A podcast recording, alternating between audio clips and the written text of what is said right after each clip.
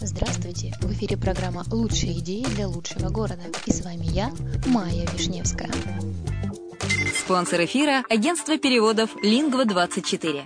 Мы поможем вам осуществить качественный перевод с учетом лингвистических и культурных различий между языками. Наши профессионалы окажут самый широкий спектр услуг. Перевод любых европейских языков на языки СНГ и наоборот. Перевод с китайского языка, устный перевод, выполнение проектов под ключ, многоязычные сайты, инструкции к технике и оборудованию, графическая верстка, копирайтинг, контроль качества. Перевод максимально приближенный по смыслу к оригиналу. Лингва24. Соединяя ЕС с СНГ. Наш адрес в интернете lingva24.net.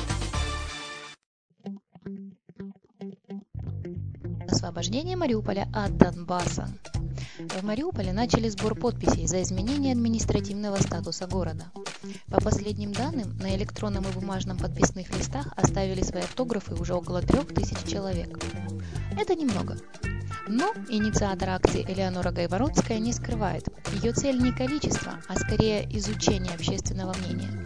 А оно сегодня в Мариуполе от категоричного неприятия города как части Донбасса до острого нежелания что-либо менять из страха, как бы чего не вышло.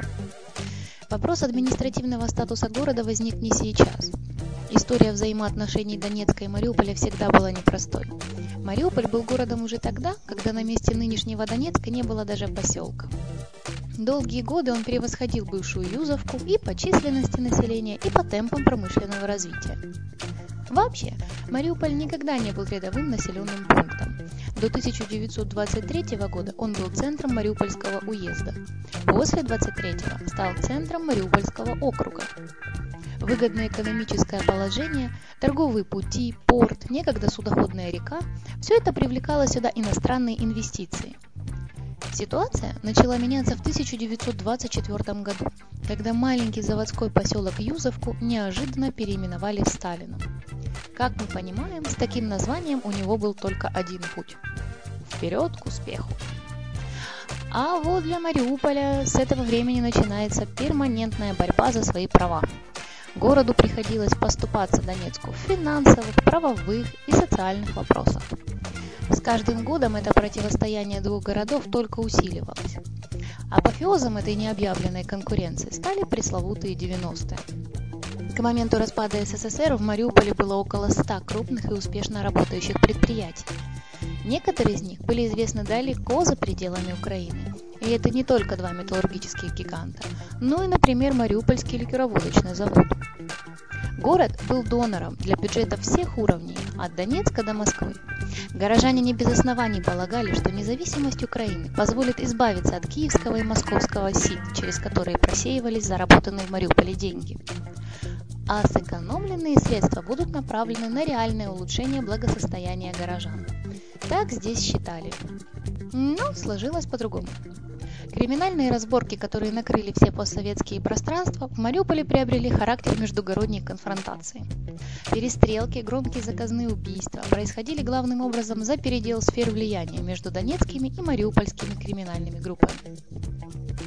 Именно на фоне этого вооруженного криминального противостояния канули в лету мариупольские ликероводочные, пивоваренные заводы, мясокомбинат и много других предприятий, которые элементарно угробили, чтобы расчистить рынок Мариуполя для донецкого бизнеса.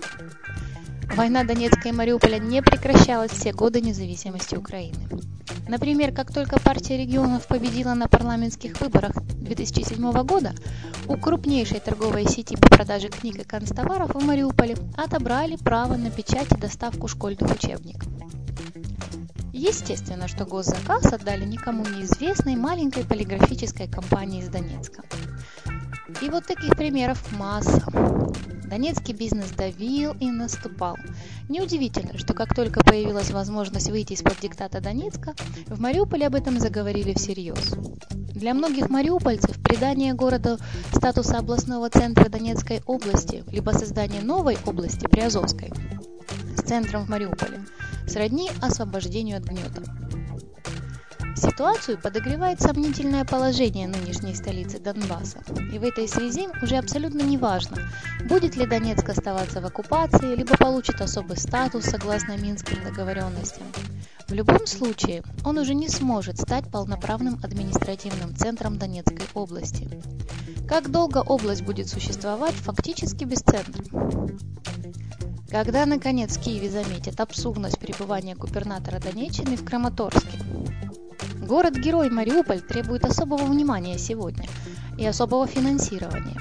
До недавнего времени все бремя расходов по обеспечению переселенцев, укреплению оборонных рубежей, частично содержанию военных баз ложилось на плечи местного бюджета и, безусловно, волонтеров, а также неправительственных организаций и фондов.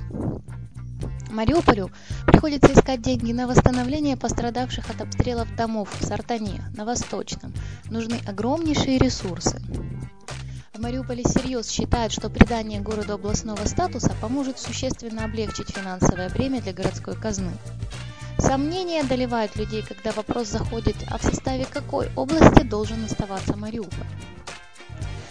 Мы считаем невозможным Мариуполю в нынешней ситуации быть областным центром Донецкой области. Это просто нелогично.